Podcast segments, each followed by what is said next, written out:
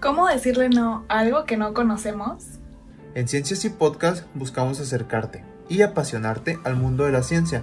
A través de conversaciones interesantes con expertos, profesores, estudiantes y sobre todo entusiastas de la ciencia. Te invitamos a unirte y a escuchar las narrativas desde diferentes perspectivas.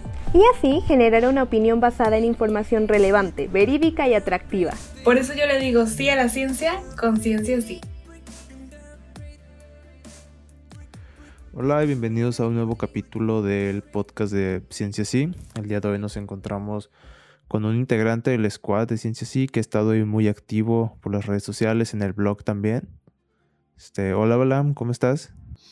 Hola Mario, súper bien. Muchas gracias por la invitación. La verdad es que es una gran oportunidad. Emocionado de platicar contigo. Sí, ahí estaba, estaba leyendo tu artículo del blog, el primero, creo que ya hay dos tuyos, si no estoy mal. Estaba leyendo el primero y, me pareció interesante, entonces dije, vamos a platicar con Balam sobre esto. Sí, la verdad es que ya van dos eh, eh, que se publican. Esperamos por ahí poder tener más participaciones y irlas eh, relacionando una con otra. Sí, hay que estar ahí este, publicando en el blog, dando esta, pues, esta divulgación de los temas que nos interesan. Como el squad de ciencias sí es muy variado, pueden encontrar casi cualquier tema que a ustedes les interese, alguien va a estar hablando sobre eso. Y cuéntanos, Bala, este, ¿de dónde eres? ¿En dónde estás ahorita? ¿Estás trabajando, estudiando? Pues bueno, yo soy mexicano, nací, crecí en la ciudad de Toluca, cerca de la Ciudad de México. Eh, yo estudié, soy de profesión bioingeniero por la Universidad Autónoma de Baja California, campus Ensenada, y actualmente estoy estudiando el posgrado, un doctorado en ingeniería biomédica en la Universidad de California en Irvine. Eh, mi proyecto principal son, bueno, son dos proyectos relacionados con enfermedades neurodegenerativas, la enfermedad de Alzheimer y la enfermedad de Huntington. Y bueno, parte de eso implica conocer los mecanismos de las, de las enfermedades, eh, la diferencia entre la enfermedad y el envejecimiento saludable, que son, que son muy distintos, y tratar de encontrar formas, mecanismos en los que se pueden prevenir, retrasar y, bueno, ya en, muy hipotéticamente evitar. Estamos compartiendo profesión, entonces yo estoy estudiando bioingeniería ahorita en, mi posgrado. Excelente. Sí, se me hace algo muy interesante y muy, muy interdisciplinario. O sea, abarca demasiado. Este. Ahorita estabas hablando de, tu proyecto. De. Se me hizo interesante esto, de lo. cómo diferencias la enfermedad del envejecimiento sano. O sea, ¿qué es el envejecimiento sano? ¿Cuál es el no sano? Sí, es, son, es un concepto que hasta hace muy poco yo pude realmente entender. Hay dos tipos de envejecimiento, de acuerdo a la literatura. El envejecimiento saludable, que es en la ausencia de enfermedades, de cualquier tipo de enfermedad, y el envejecimiento a causa de enfermedades, que es el envejecimiento eh, que se genera después de que una enfermedad aparece, empieza a causar daños en tejidos, en células, en el cuerpo en general, y por ende el cuerpo empieza a tener desgaste físico, eh, en todas sus partes. Ok. Entonces, bueno, ahí me corriges si estoy mal por lo que entiendo. El envejecimiento se da cuando las células comienzan a no funcionar como lo harían normalmente. Sí, de cierta forma el envejecimiento se está definido como el proceso por el cual las células pierden una funcionalidad total. Empiezan a tener ciertas variaciones en funciones internas que le llevan a tener menor eficiencia en los procesos que realizan. Entonces, si antes realizaba una actividad al 100%, una vez que envejeces, de acuerdo al tiempo, va a tener una eficiencia de un 80, 70, 60, 50%, hasta llegar a una eficiencia en la cual la célula por sí misma dice, ¿sabes qué? Ya no trabajo como debería de trabajar, pues ya, hasta aquí acaba mi ciclo de vida y entra un mecanismo de eh, apoptosis, que es como de suicidio y la célula se termina matando a sí misma para evitar dañar otras células que están a su alrededor y que no se causen problemas eh, secundarios como podrían ser eh, el cáncer, que es, un, que es un resultado de células que no logran pasar por los controles de calidad del mismo cuerpo y que se vuelven de cierta forma eh, independientes o autónomas del resto del cuerpo y provocan enfermedades. Entonces, pues, se puede decir que la célula está como predispuesta, o sea, programada para ir dejando de funcionar con el tiempo, o sea, con el tiempo biológico que tiene en el, en el organismo. Correcto. Por eso, al pasar los años, pues cada vez envejecemos. Correcto. Usando esa palabra. Y también me, me, vino a la cabeza cuando mencionabas eso. O sea, que cuando hay enfermedad, se acelera ese proceso de, de envejecer. O sea, si empezamos a tener enfermedades de una edad temprana, pues podríamos vernos más, no sé si el término correcto, más viejos, envejecemos más pronto. Pero también conforme vamos envejeciendo, las enfermedades van apareciendo. Así es. De hecho, son dos, en la literatura se manejan esos dos conceptos casi por separado, en donde las enfermedades por sí mismas causan envejecimiento porque están deteriorando eh, las funciones de tu cuerpo como tal. Entonces, eh, si lo comparas con el envejecimiento sano en ausencia de enfermedad, pues de cierta forma hay similitudes, ¿no? No, no hay eficiencia del 100% en funciones eh, de tu cuerpo y hasta cierto punto te ves limitado a realizar algunas otras actividades que normalmente estarías haciendo. Y muchas enfermedades, como bien lo dices, pueden acelerar ese proceso de envejecimiento mediante la activación de mecanismos dentro de las células y los tejidos que se encuentran también activos durante el envejecimiento saludable. Entonces, de cierta forma son análogos, pero tienen eh, mecanismos celulares ligeramente distintos o paralelos. Está interesante cómo se relaciona ahí con los procesos celulares y los mecanismos y pues, la comunicación celular que se va perdiendo y es lo que lleva a esto. Y creo que es, es todo un tema. No, no, me he metido mucho sobre el envejecimiento, pero de lo poquito que he estado leyendo en estos días, he visto que es, o sea, es un tema de gran importancia porque hasta la Organización Mundial de la Salud ya está reportando que en esta década, o sea, la, la población de personas mayores de 60 años, que es la que podríamos definir como la tercera edad o los viejitos, doy una disculpa por el término, este, va a aumentar a más de como a 35%. Que conforme pasen los años, la población mayor va a tener un porcentaje mayor a, lo de los jóvenes. Porque pues, un fenómeno que se ha visto estos últimos años es que muchas personas ya no quieren tener hijos. Entonces lo que se busca es prevenir o revertir este proceso de envejecimiento. Correcto. De hecho, hay un debate muy interesante actualmente en la comunidad científica en donde se está intentando catalogar al envejecimiento como una enfermedad en sí, no tanto como un proceso biológico natural, vaya. Eh, y pues hay bastante polarización porque algunas personas dicen, algunos científicos dicen que es un proceso que tenemos por el, por el cual tenemos que pasar, pero otros científicos dicen, no, es un proceso que está causado por el mal funcionamiento de, de células y de sus funciones. De aquí parten todas las, las investigaciones ahora para intentar revertir, eh, parar o incluso desacelerar la, el envejecimiento en, en, los humanos.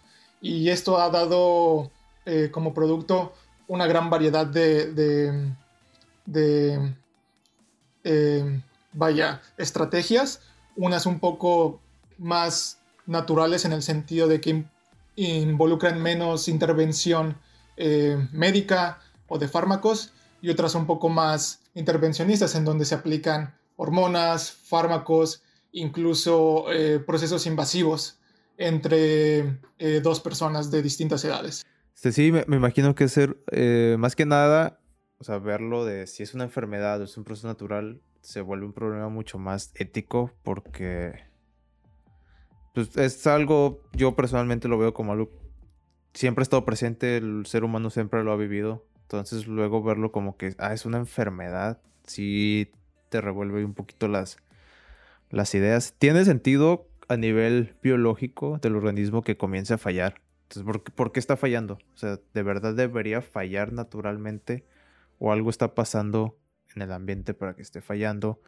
o hay cada vez más, bueno, no a decir cada vez, pero puede que un tiempo atrás, algunos años, haya llegado el punto así como máximo donde todos los agentes externos del ambiente hicieran que los cuerpos o los organismos fallaran más rápido y por eso se generan tantas enfermedades. Eh, sí, pero sí creo que es más un, un problema y pues, una gran disputa, un problema ético en definir cómo tratarlo, cómo verlo. Así es, de hecho, a la hora de tú proponer, bueno, la comunidad científica cuando propone estrategias para combatir eh, el envejecimiento saludable, tienen que decir claramente si es eh, en ausencia de las enfermedades o no, porque una vez que tú mencionas, oh, voy a aplicar este tratamiento, pero es, ese mismo tratamiento tiene cierta interacción con alguna enfermedad que también puede estar presente eh, en la edad adulta o en la, ya cuando eres más, más viejo, eh, se vuelve un problema ya de, bueno, estás atacando la enfermedad o estás atacando el envejecimiento por la edad. Y, bueno, cada uno de esos dos, eh, de esas estrategias tienen muchas vertientes. y dependiendo de lo que tú quieras, vaya, atacar, es casi casi la estrategia que vas a tomar. Y te puedo dar ejemplos muy sencillos. Por ejemplo, si tú quisieras atacar el envejecimiento por enfermedades, digamos que tienes la enfermedad de Alzheimer, enfermedad de Huntington eh, o alguna otra enfermedad que daña el cerebro cognitivamente, utilizarías fármacos, utilizarías probablemente algunas hormonas, moléculas que ayudarían a tu cuerpo a como contraatacar esa, esas enfermedades y al mismo tiempo detener el envejecimiento o el deterioro que se da por la enfermedad. Pero, si quisieras atacar el envejecimiento en la ausencia de enfermedades, eh, lo que casi siempre se, ve en la literatura es que recomiendan eh, el ejercicio, eh, tener una dieta saludable o más bien una dieta rica en variedad de nutrientes y este, también tener cierta actividad, eh, bueno, tener, hacer actividades mentales que te hagan, eh, diríamos acá en México, que te hagan girar la ardilla, ¿no? Que te hagan pensar, que te hagan razonar, para que puedas mantener tus habilidades cognitivas al 100%. Y a partir de ahí, el cerebro sigue teniendo la plasticidad o la habilidad de poder mandar señales al resto del cuerpo para que siga funcionando correctamente.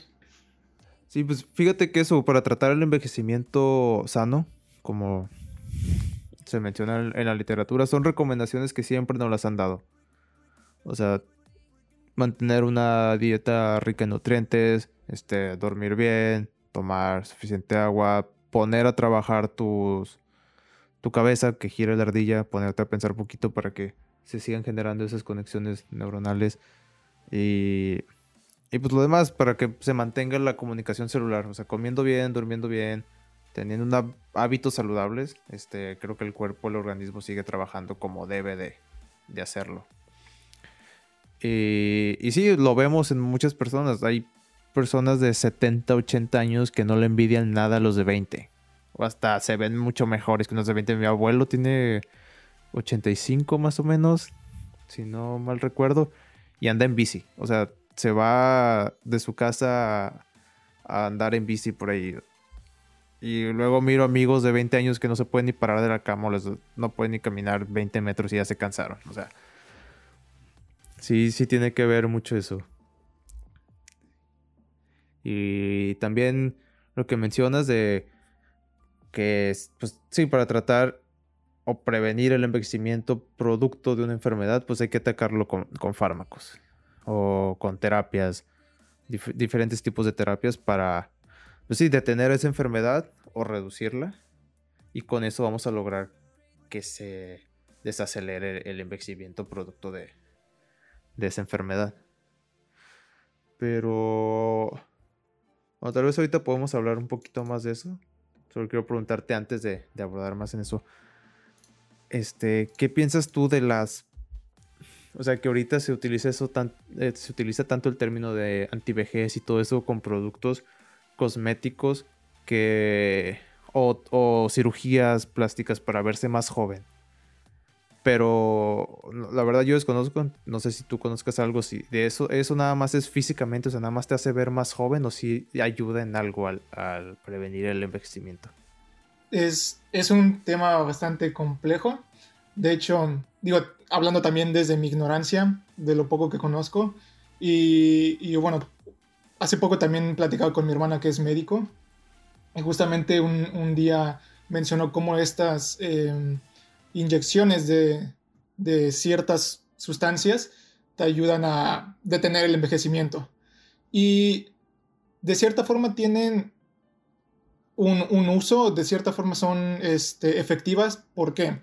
Porque esas sustancias lo que hacen es proveer a las células del tejido en donde se inyectó ciertos nutrientes o ciertas moléculas que inhiben, o sea, que, que van a parar los mecanismos de envejecimiento de las células. Entonces, digamos que una célula tiene una división celular, es decir, que se va multiplicando cada 24 horas. Cuando se le inyecta o cuando está expuesto a la sustancia, eh, esta división celular se va a detener. Entonces ya no se va a dividir cada 24 horas, se va a dividir cada 3 días, cada 4 días. Entonces el proceso de envejecimiento natural de la célula se ve eh, ralentizado, se, ve de cierta forma eh, disminuido. Por eso funcionan ciertas eh, cirugías estéticas. Pero estas moléculas de todas formas siguen siendo metabolizadas y procesadas por el cuerpo humano. Entonces, por eso tienen que volver a realizarse estas cirugías o estas inyecciones cada cierto determinado tiempo, cada cierto tiempo. Eh, hay muchas moléculas que se utilizan en estas, en estas inyecciones, factores de crecimiento, antioxidantes, eh, algunas otras eh, sustancias que son como inhibidoras de, procesos naturales de la misma célula que provocan, ahora sí que algunas funciones de muerte celular sean paradas. Entonces mantienes las células vivas por más tiempo, vaya. Y como las células tienen eh, cierta limitancia de división, o sea, ellas no se dividen ilimitadamente, se van a dividir únicamente por 50 generaciones, 30 generaciones, dependiendo del tejido del que estemos hablando. Entonces, no, no, no, no tienes células, vaya, como de por vida. Tus células poco a poco van a ir perdiendo esa capacidad de dividirse y las, estas, estos métodos eh, quirúrgicos lo que hacen es meter como espaciadores en esa, en, ese, en esa línea de tiempo. Por eso te puedes ver más joven, por más tiempo. Pero no significa que tus tejidos o que tus funciones no se vean afectadas. Ok, ok. Entonces sí, podemos decir que si ayudan de algo, sí podrían hacerlo un poquito más lento, pero no es una solución así este, definitiva, por así decirlo. Ayudan, ah, correcto, ayudan estéticamente, únicamente. Ah, pero... Entonces te hacen ver más joven, solo te hacen ver más joven, pero no te sientes más joven, no eres más, o sea... Correcto, fisiológicamente hablando, no tienes ningún efecto de rejuvenecimiento. Fisiológicamente el cuerpo sigue envejeciendo, aunque tus tejidos externos este, sigan, se, o sea, no envejezcan al mismo, sí, pues como a la misma velocidad, podríamos decir. Y, pero ahí mencionabas que se, se aplican, se administran ciertas sustancias, ciertas moléculas a los tejidos, en este caso la piel, que es lo más común para detener eso. ¿Crees que se pueda aplicar esto con nuestros tejidos pues, internos de otros órganos para poder encontrar la tan ansiada fuente de la juventud? Sí, de hecho, hay muchos, se le llaman ahora las terapias moleculares, terapias génicas, terapias celulares, en donde se insertan eh, células madre o células de cierto tejido específico en, en, en lugares donde tú intentas obtener rejuvenecimiento y tú esperas que estas células ayuden mediante otros procesos químicos y celulares a que las células que están alrededor de ellas rejuvenezcan o tomen, retomen características de células eh, con menor deterioro. Eh, ciertas de esas terapias moleculares génicas eh, están siendo probadas todavía en ensayos clínicos. Muy pocas de ellas están ya abiertas al público en general y son bastante caras, por lo que tengo entendido. No es, no es todavía algo que es accesible por, la, por el nivel de complejidad que se maneja. Y obviamente entra mucho a la parte eh, ética, de si es realmente ético poder eh, colectar células de, de individuos que son sanos o desde cuando tú eres bebé para mantener células eh, sanas muy jóvenes y después volverlas a reintroducir en otro cuerpo humano. Sí, justamente de esto estuve viendo en mi semestre pasado, ingeniería de tejidos y células madre. Este, no tanto para prevenir el envejecimiento, más que nada para tratar órganos dañados, pero sí, más o menos por ahí va. Cultivar las células este, madres comúnmente de, de bebés y luego este, diferenciarlas en células de tejidos para hacer que ese tejido este, vuelva a crecer. Así es, de, hecho, pues, Dime, dime. No, que de esa manera le puedes ir ganando un poco de tiempo o, hacer volver a funcionar los, los órganos. Sí, de hecho hay, si, mal no recuerdo, hay una empresa en Estados Unidos que se dedica a colectar los cordones umbilicales de los bebés.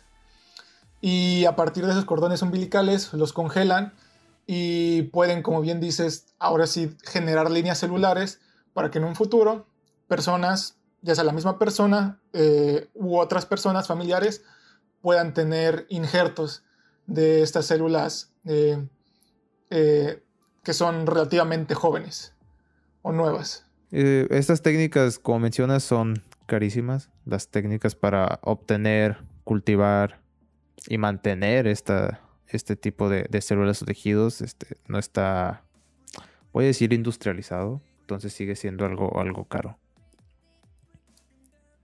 Y pues bueno, cuéntanos un poquito del, artículo que escribiste. Ya, ya tengo una idea de por qué lo escribiste. Es porque estás trabajando en, eso.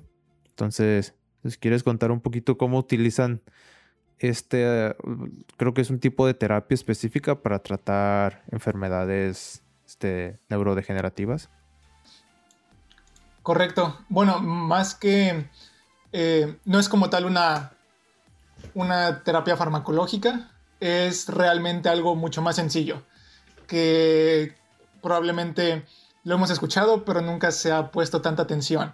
Básicamente, el artículo que está ahí publicado en el blog de Ciencia Sí trata de cómo la adición de una molécula que actúa como un antioxidante, es decir, que evita que otras moléculas sean desestabilizadas, puede ayudar a que el metabolismo de una célula que básicamente lo podemos reducir a cuánta energía puede eh, generar y qué también puede utilizar esta, esta, energía para sus procesos normales, eh, se ve afectado.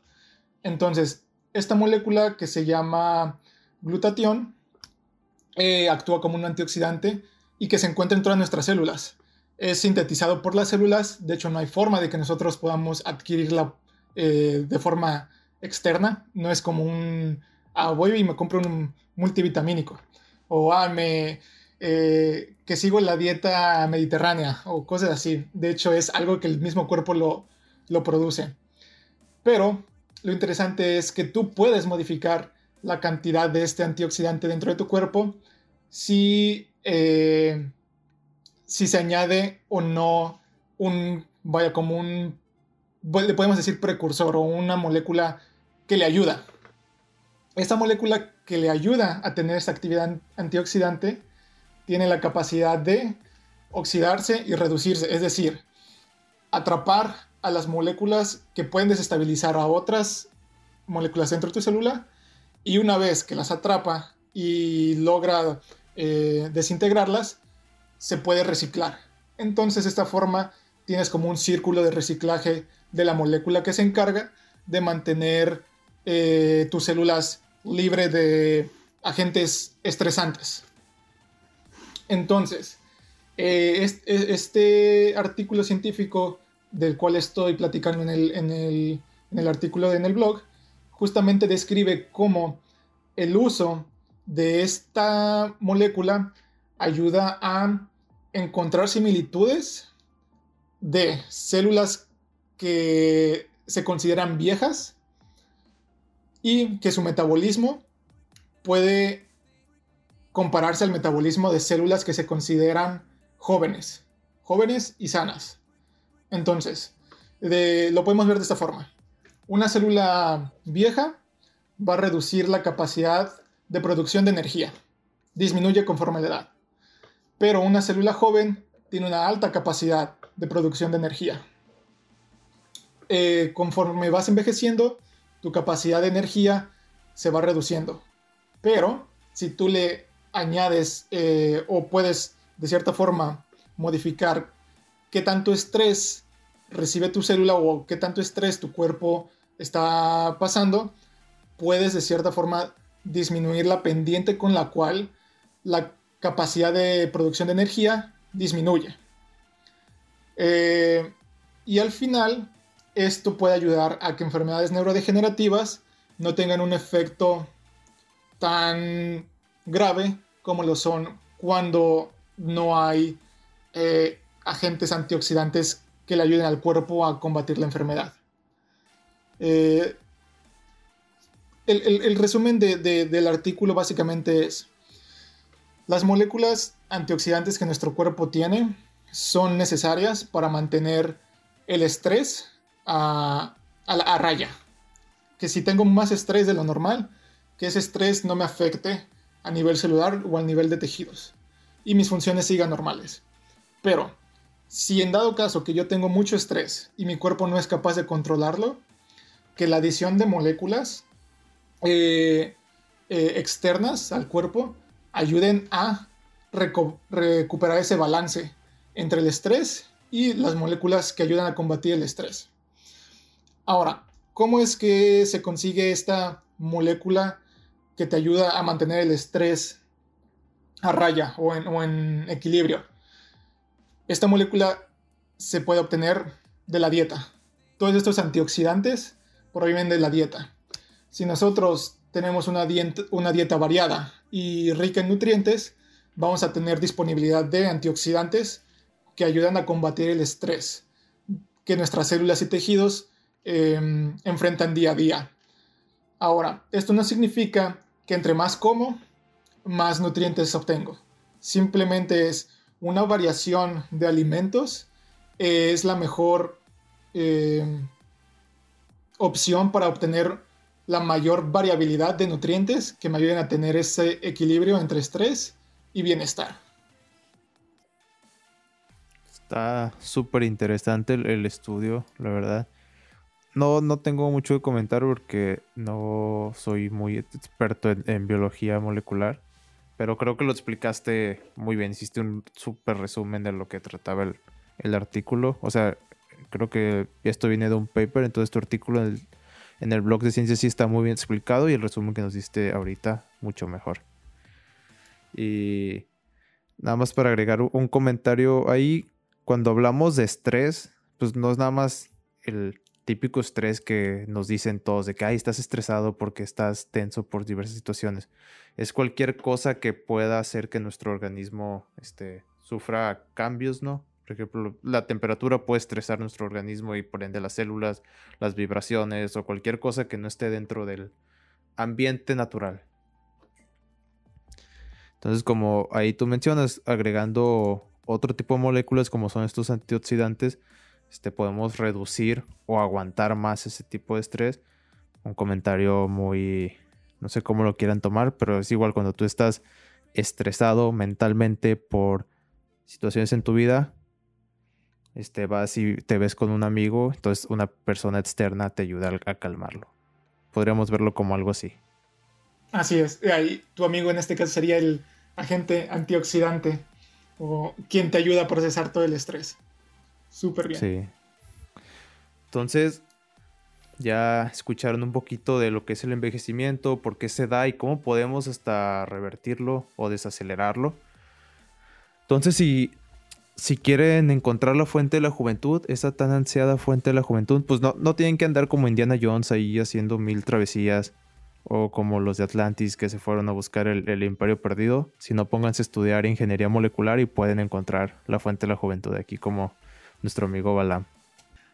O hagan ejercicio, coman saludable, mantengan su cerebro activo y es muy seguro, la ciencia se los dice, van a poder tener un envejecimiento saludable. Tal vez no alargar su vida, su tiempo de vida, los años de vida, pero van a tener una mejor calidad de vida. Bueno, pues muchísimas gracias, Balan, por compartir todo esto con nosotros, explicarnos más o menos, bueno, no más o menos, explicarnos de, de qué va el envejecimiento y, y los diferentes pues, tipos de, investigaciones que hay o tratamientos que se pueden dar. Muchas gracias por compartir este espacio con nosotros. No hay de qué. Muchas gracias a ti por la invitación. Y bueno, yo creo que de aquí sale demasiado material para poder después tener conversaciones respecto a, a, otros temas que son similares. Y por qué no también yo creo que me voy a animar a escribir otro pequeño artículo, siendo un poco más específico con el envejecimiento, ya no tanto en, en, en algo muy específico como este, esta enfermedad, pero en general. Claro, aquí estamos abiertos a, conversar sobre temas este, de la ciencia, hacerlos un poco más digeribles para que se puedan entender qué es el objetivo de, de ciencia sí. Y tú hiciste un excelente trabajo con, tu blog y hoy. Entonces, muchas gracias a todos los que escucharon este episodio, los que llegaron hasta el, final. Les agradezco. Gracias por acompañarnos y les deseo un bonito día, tarde, mañana. La verdad, no sé qué hora estén escuchando el episodio. Pero de nuevo, reitero, muchas gracias y recuerden decirle sí a la ciencia, conciencia sí. Nos vemos en el próximo episodio.